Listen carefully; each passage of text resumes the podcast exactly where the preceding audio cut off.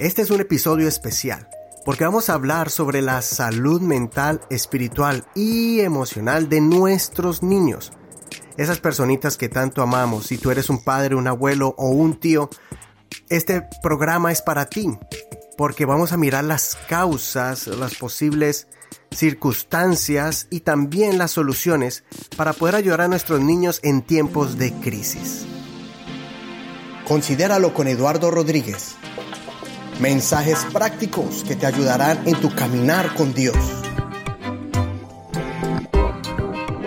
Separación de sus padres, divorcios, conflictos familiares o tal vez la pérdida de un ser querido son momentos muy difíciles para un niño y ni de hablar de aquellos momentos donde ellos sufren maltratos o abusos. Pero tampoco no podemos ignorar que este aislamiento obligatorio causado por esta pandemia mundial es algo que tenemos que prestarle también mucha atención. Por eso en este episodio, en el tema de hoy, hemos invitado a una persona experta para que nos explique cuáles son los síntomas, las causas de la ansiedad producida por el estrés en los niños en los momentos de crisis y cuáles son las posibles formas para poder ayudar a nuestros niños para que ellos puedan superar y puedan enfrentar todos estos cambios drásticos que hoy en día estamos viviendo. Por eso en el programa de hoy tenemos a Alejandra Enríquez. Ella es licenciada y con un máster en trabajo social clínico, social worker y actualmente ella trabaja como terapista de niños y consejera.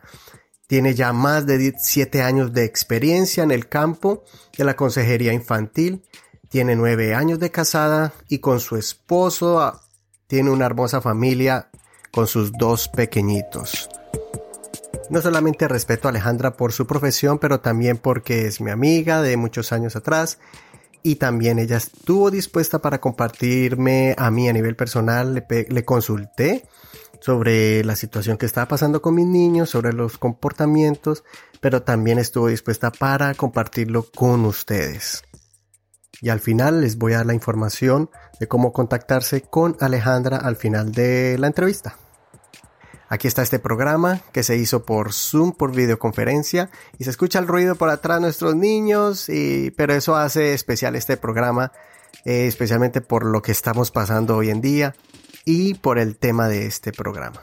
Sin más preámbulo, los dejo con esta entrevista.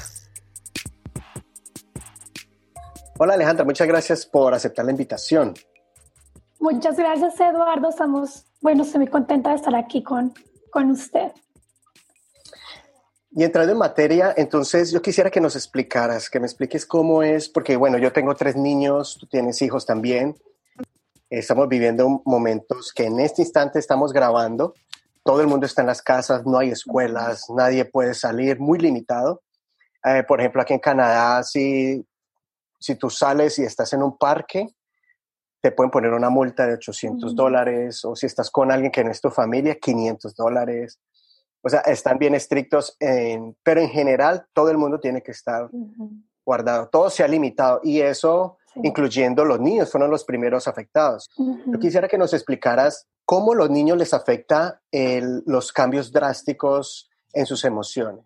Bueno, Eduard, pues primero hay que ah, saber que los niños obviamente no tienen las habilidades para lidiar con esas emociones. Nosotros como adultos, digamos, cuando hay cambios o cuando hay crisis, ah, tenemos mejores habilidades para lidiar con esto, a veces no muy saludables, a veces sí saludables, pero los niños apenas están aprendiendo a, obtener esas habilidades de cómo lidiar con sus emociones. Entonces, cuando hay cambios, cuando hay crisis, obviamente a todos nos afecta, ¿verdad? Así sean cambios positivos, digamos nosotros como adultos, cuando hay cambios en nuestras vidas, a, digamos, un nuevo trabajo, nos vamos a casar, promociones, son cambios, pero de todas formas traen como un tipo de ansiedad, un tipo de, como de nerviosismo. Entonces nos podemos imaginar para un niño cuando hay un cambio repentino como los que está pasando ahorita, que de un momento para otro ya no van a la escuela, que de un momento para otro ah, los papás están en casa, que ya no pueden salir como antes, que ya no pueden, digamos, ir a visitar al vecino. Entonces, obviamente ellos tienen que lidiar con estos cambios y a veces no saben cómo lidiar con estos cambios. Entonces, ahí es cuando vemos muchos problemas de comportamiento, porque la manera de ellos expresar sus emociones es por medio de, estas, de estos síntomas o de estos comportamientos. Es donde el adulto no entiende, porque nosotros entendemos nuestros cambios o, como adultos, pero nos olvidamos de que ellos eh, piensan diferente, siempre Exactamente. Entonces, ahí es cuando vemos, digamos, los papás se frustran mucho porque dicen, este niño, ¿por qué de un momento a otro está teniendo más berrinches? ¿O por qué está teniendo tantas pesadillas? ¿O por qué está tan desobediente, está tan desafiante? Y es porque el niño está tratando de lidiar con ese sentimiento de qué pasó, por qué hay tantos cambios, por qué ya no voy a la escuela.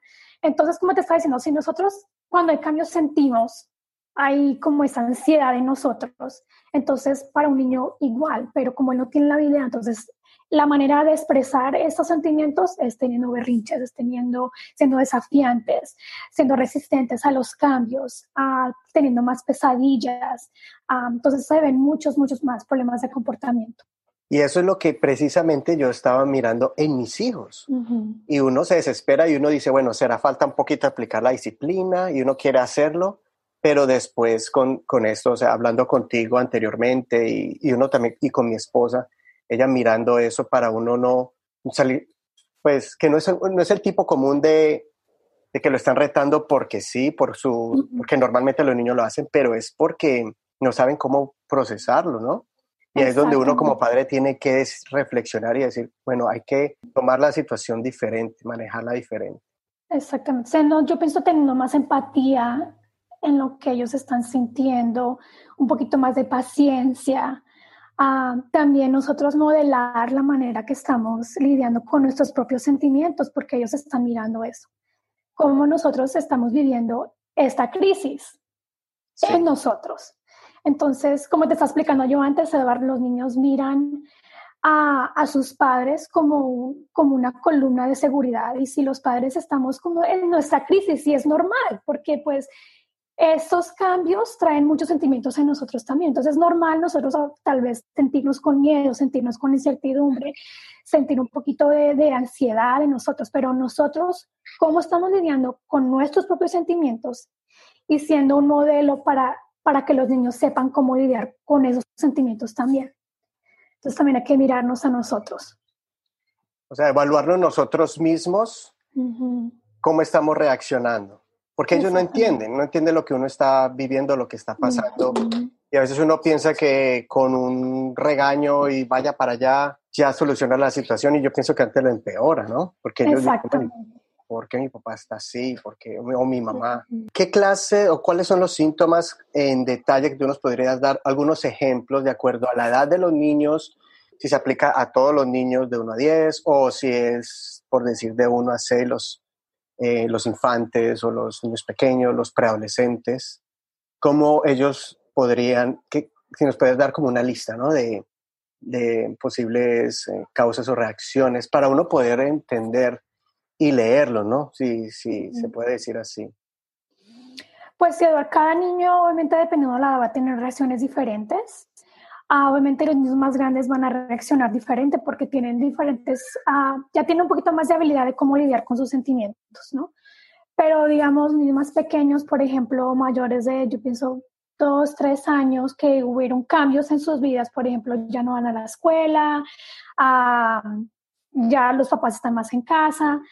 A esos niños de pronto van a tener más berrinches, van a tener más, van a ser más resistentes a los cambios.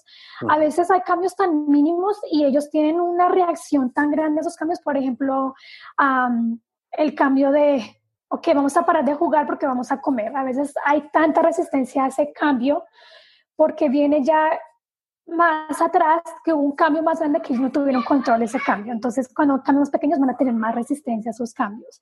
Ah, van a tener más pesadillas a los niños más pequeños. ya los niños más grandes, por ejemplo, van a ser de pronto más desobediencia, de pronto un poquito más contestones, de pronto más solitarios. Mm. Como retraerse más de lo habitual, ¿no? Exactamente, más de lo habitual. Y eso es bien importante porque uno puede decir, ay, qué bueno, que está tranquilito, pero es algo que es una señal negativa, ¿cierto? Ajá, de pronto es una señal de que está tratando el niño de, de procesar todo lo que está pasando y esa es su manera de, de, lidiar con eso, pero a veces es bueno que los padres tengan una conversación y, hey, ¿qué está pasando? Noto que estás un poquito más retraído de lo normal, está todo bien, de pronto hablar de, lo, de la crisis que está pasando en el momento. ¿Qué más, qué otras cosas podemos ver en los niños? Comer más, digamos, hay algo que se llama comfort eating. Entonces, cuando nos sentimos ansiosos, muchas personas que les gusta comer porque la comida los calma. Ah, tiene, tiene exactamente una sensación de calma, entonces vemos que comen más. También podemos ver niños que se muerden las uñas, que tienen más, digamos, las manos en la boca, son, esas son maneras también de calmar el cuerpo. algo que muy, muy interesantemente que hablamos la semana pasada, que tú me preguntaste acerca de las regresiones. Eso te voy a preguntar. No sé, pero mira que esa semana precisamente hablando con mis compañeras, muchas de sus clientes están teniendo uh, comportamientos regresivos. Mm. Entonces también puede ser a que se estén regañando en la cama, a que tienen más comportamientos de como niños chiquitos, chupándose el dedo, de pronto teniendo más berrinches así como niños más pequeños. Entonces sí, muy interesantemente sí está pasando. Tienen uh, comportamientos regresivos.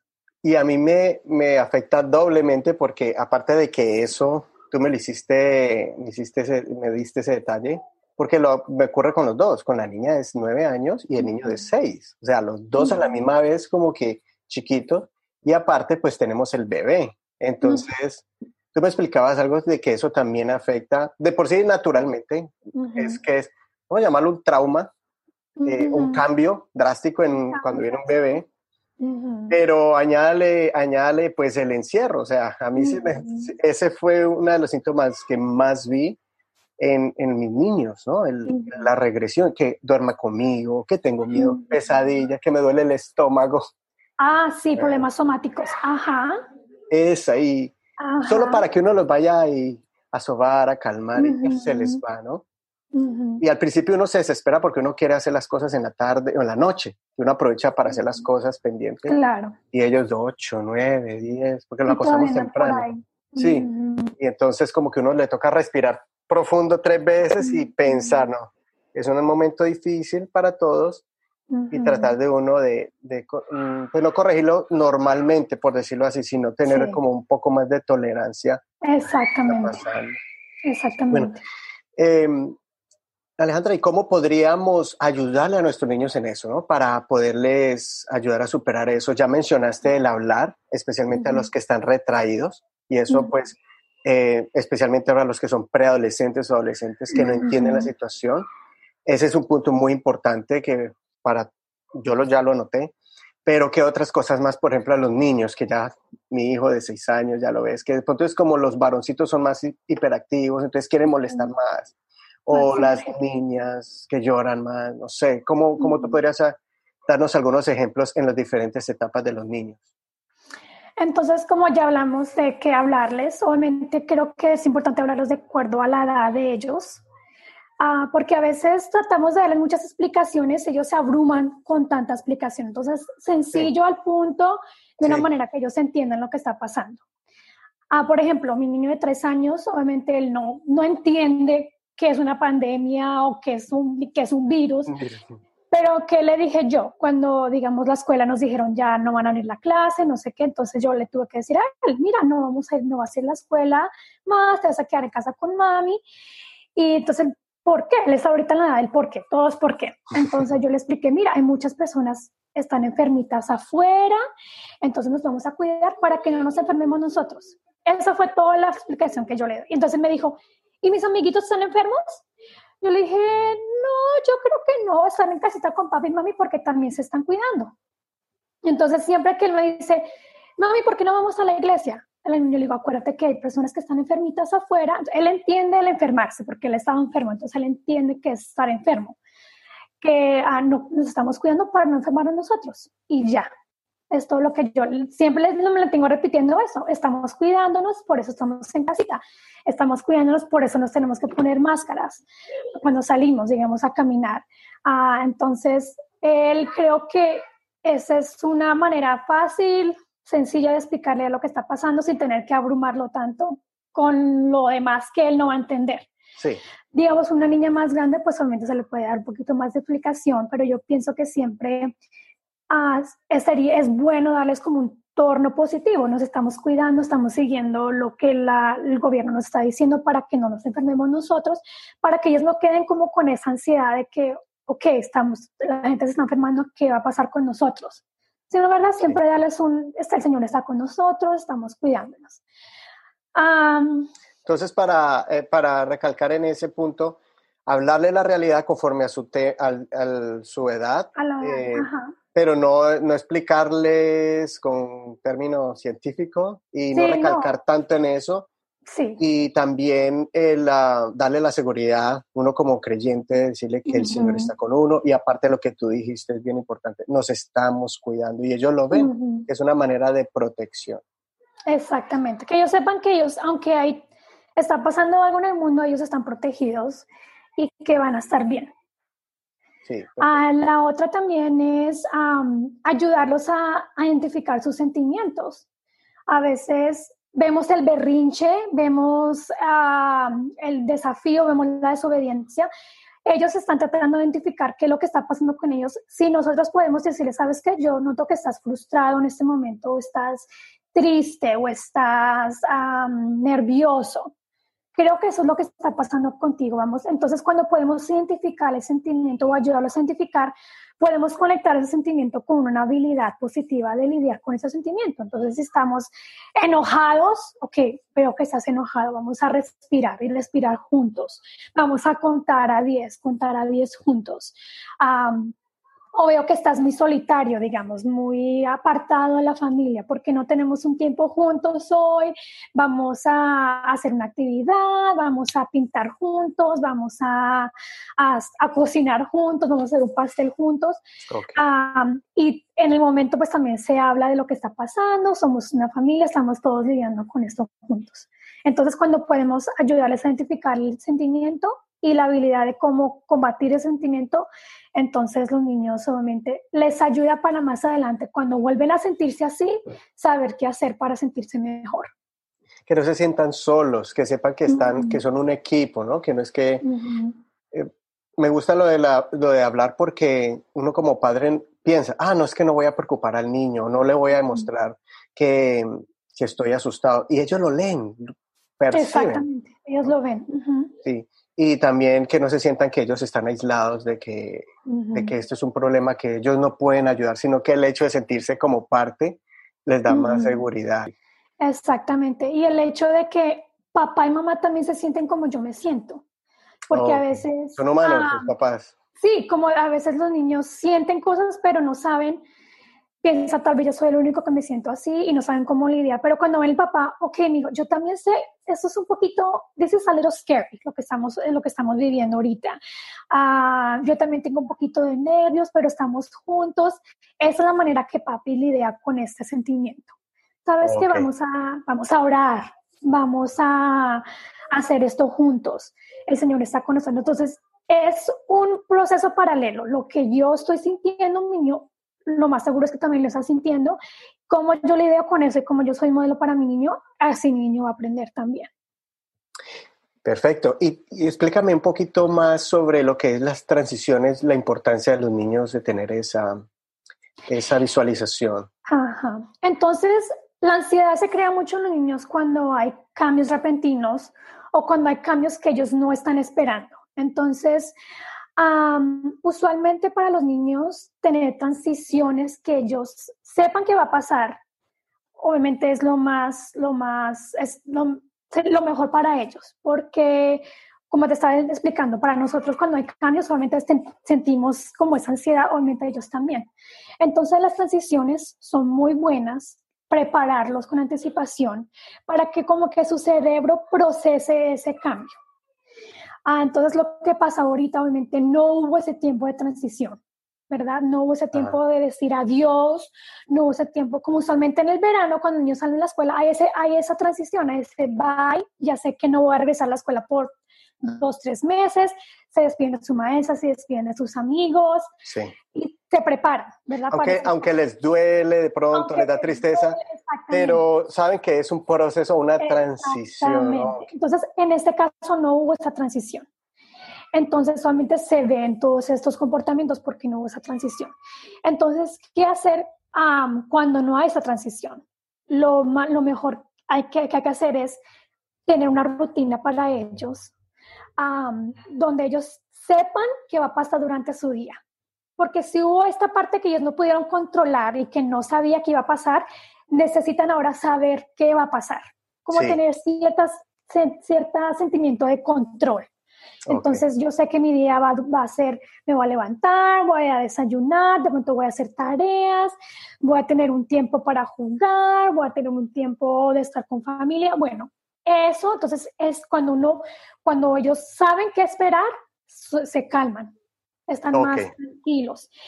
También les recomiendo mucho una, una rutina visual, que ellos puedan ver, ok, esto es lo que va a pasar en mi día. Como en una cartulina o en un tablero, escribirles sus actividades. Escribirles, hay muchas veces en Pinterest, hay muchas cosas que tienen dibujos para niños más pequeños que no saben leer, que pueden ellos ver. Algo que también yo practico con mucho con, a veces con mi niño es decirle, ok, esas son las cosas que vamos a hacer hoy, ¿qué quieres hacer primero? Entonces hacer como una lista con ellos, que ellos sientan como esa sensación de que tienen control en lo que va a pasar su día, en su día, y también saber, porque a veces el no saber crea, crea ansiedad, crea nerviosismo, entonces es importante que ellos sepan. Y cuando hay cambios, dejarles saber, dejarles saber. Algo que yo uso mucho también con, mis, con mi niño es cuando yo sé que va a haber cambio de, de, de, digamos, de jugar a comer. Cuando va a haber esa transición, yo sé que tiene resistencia a esa transición porque obviamente para los niños es difícil parar de jugar para hacer algo que ellos tal vez no les importa, no quieren. Entonces yo uso un, un timbre, un timer. Entonces yo le digo a él, ok, tienes cinco minutos más para jugar y pongo el timer y le estoy recordando, digamos, a los dos minutos, dos minutos más, un minuto más y ya timbra.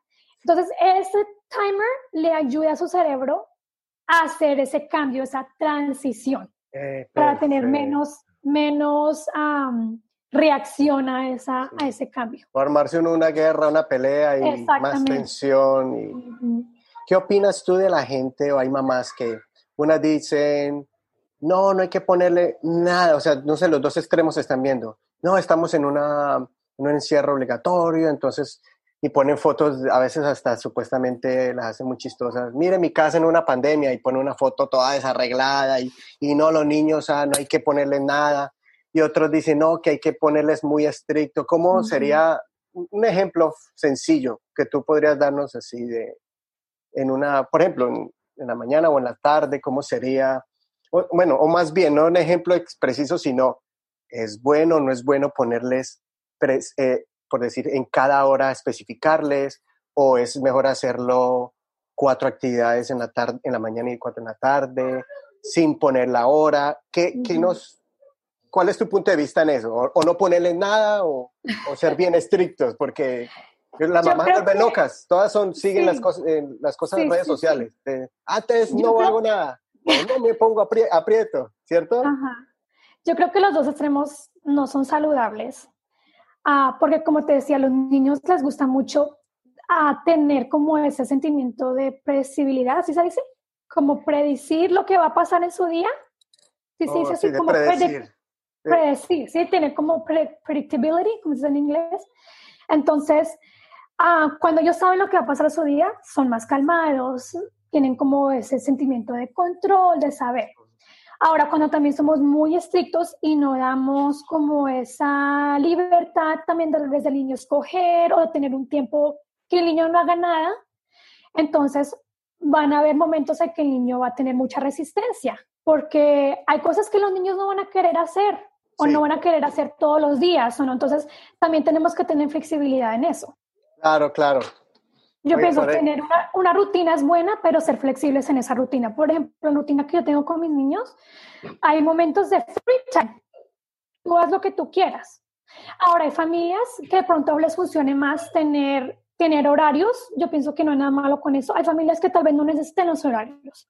O sea, que depende de cada, eh, la estructura depende familiar. De cada familia, exactamente, pero tampoco irnos a los extremos. Sí, entonces, en general, hacer tener el margen de, de modificar y darle esa oportunidad al niño de que si no en ese, en ese día no amaneció con ganas de, de hacer alguna actividad, pues ser flexibles.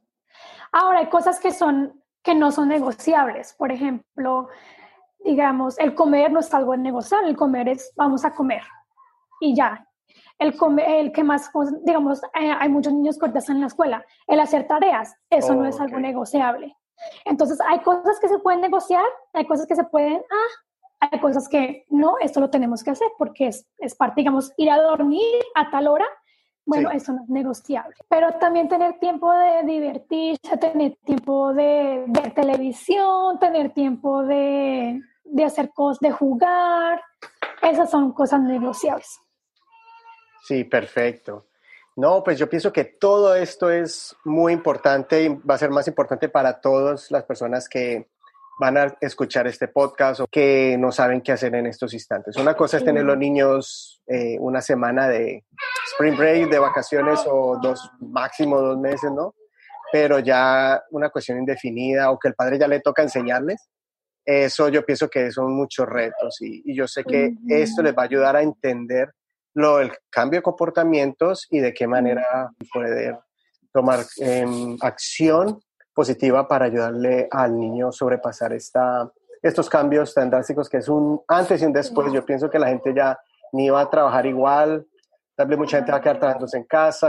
Entonces, todo, todo va a cambiar y espero que esto ayude a, a muchos a entender cómo los niños les afectan sus emociones cuáles son sus causas y la manera en que podemos nosotros eh, ayudarle a sobre, sobrepasar esto. Alejandra, muchas gracias por compartir tu experiencia.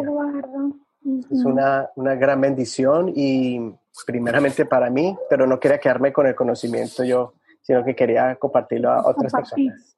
Sí, Alejandra, espero. No, gracias por tenerme. La verdad que sí, a veces, pues a mí también soy mamá. Es un poquito difícil la una pregunta, ¿a las terapistas también se ven a veces como... como claro. ay, ay, ay. Porque, porque tengamos, digamos, mucho conocimiento no quiere decir que no también tengamos sentimientos y que no, que no hay momentos difíciles de cómo lidiar con los sentimientos. Todos, todos pasamos por eso. Sí. Es más, con mis compañeras estamos hablando de eso, de que cómo cada uno nos estamos sintiendo en esta transición. Algunas son mamás, algunas no, y cómo estamos viviendo cada una con eso y cómo nos hemos sentido y, y porque también necesitamos el apoyo de, pues, de cada una, porque sí, son momentos difíciles. Y es algo que los papás tienen que saber también, que es normal sentirnos así como nos estamos sintiendo, estresados, frustrados, que la tarea del niño, que esto, que lo otro. O sea, para nosotros también ha sido un cambio grande entonces también nosotros estamos lidiando con eso y es normal sentirnos como nos estamos sintiendo, pero lo importante es reflexionar, saber lo que estamos sintiendo y poder tener estrategias de cómo lidiar con eso de una manera positiva. Porque tampoco nos dieron tiempo de transición, eso fue de la noche a la mañana. Todo lo necesitamos, todos necesitamos esa, transición, todos necesitamos ese, procesar es lo que está pasando. Y cuando no nos dan el tiempo, pues sí, vamos a tener muchos sentimientos. Sí, perfecto, Alejandra. Así que todos ya saben, si escucharon los algunos niños, voces de niños, no es no era una música de fondo, eran niños reales. reales. en casas reales y no importa si eres terapista o no, eso no, te va a librar de, de las consecuencias de todo esto. Así que ya esta grabación va a salir así, con niños por allá jugando, riéndose y llorando. Mis niños también tienen berrinches, también tienen de todo, igual que todo. Pero es necesario, hay que seguir, la vida. Sigue y toca, toca seguir adelante y con la ayuda de Dios vamos a enfrentar esto, nuestra fe va a crecer nuestro conocimiento va a crecer y con estos eh, recursos, como por ejemplo este podcast y muchas páginas más, como Enfoque a la Familia, Focus on the Family, Family Talk, que hay varias páginas que em, yo he tratado de recomendar en nuestra página de Facebook. Así que esperamos que todos los que nos están escuchando se suscriban a, la página de Facebook de este programa. Eh, lo vas a encontrar como facebook.com eh, slash considéralo o lo busca con el em, numeral o considéralo. Y también em, lo puedes escuchar este programa, no solamente lo puedes ver en YouTube, puedes escuchar los audios, también puedes ir en cualquier página de, de audio como Spotify, Google Podcast, Apple Podcasts, iTunes, em, Google Play, puedes encontrar este programa, lo puedes eh, eh, encontrar. Y todos los links los vas a encontrar en la página de Facebook para ver muchos programas como este que estamos realizando como eh, la ansiedad, ahora en este caso con Alejandra con los niños, también tenemos ansiedad en los adultos con Juliana Álvarez.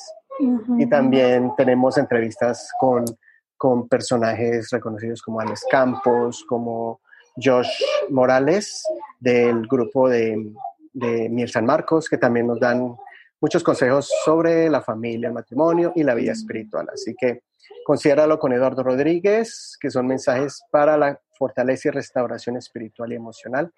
Gracias Alejandra, así que te esperamos la próxima, en, otro programa.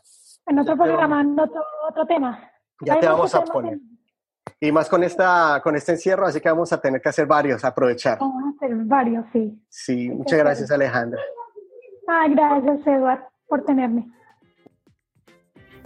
Si consideras que esta es una información valiosa, compártelo con alguien más que lo necesite.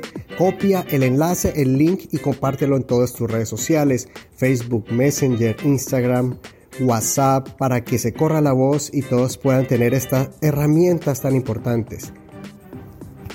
Si quieren comunicarse con Alejandra Enríquez, puedes encontrarla en Facebook como Alejandra Enríquez o en Instagram como Ale 4 todos estos links de ella se los voy a poner aquí en las notas. Y también quiero recomendar una página de Facebook que es pública, donde hay mucha información para padres que se llama Quiero ser real como padres. Es una página que Alejandra junto con su hermana Juliana, que son juntamente profesionales en esta materia, ponen mucha información para padres de muchos temas que conciernen con la crianza y la educación de nuestros hijos. Así que todo esto está en las notas de este programa o en el post que viene con este mensaje en la página de Facebook. Considéralo con Eduardo Rodríguez. Y si de alguna manera quieres agradecerle a Alejandra por toda esta información, te ruego que ores por ella, su esposo, sus hijos, especialmente por el bebé Luke. Póngalo en la presencia del Señor para que el Señor termine la obra de sanidad en este hermoso bebé. Así que gracias por tu oración de antemano Esperamos que Alejandra reciba mucho amor de parte de todos los que escuchan este programa. Pues ahora lo con Eduardo Rodríguez. Nos vemos en el próximo episodio. Chao.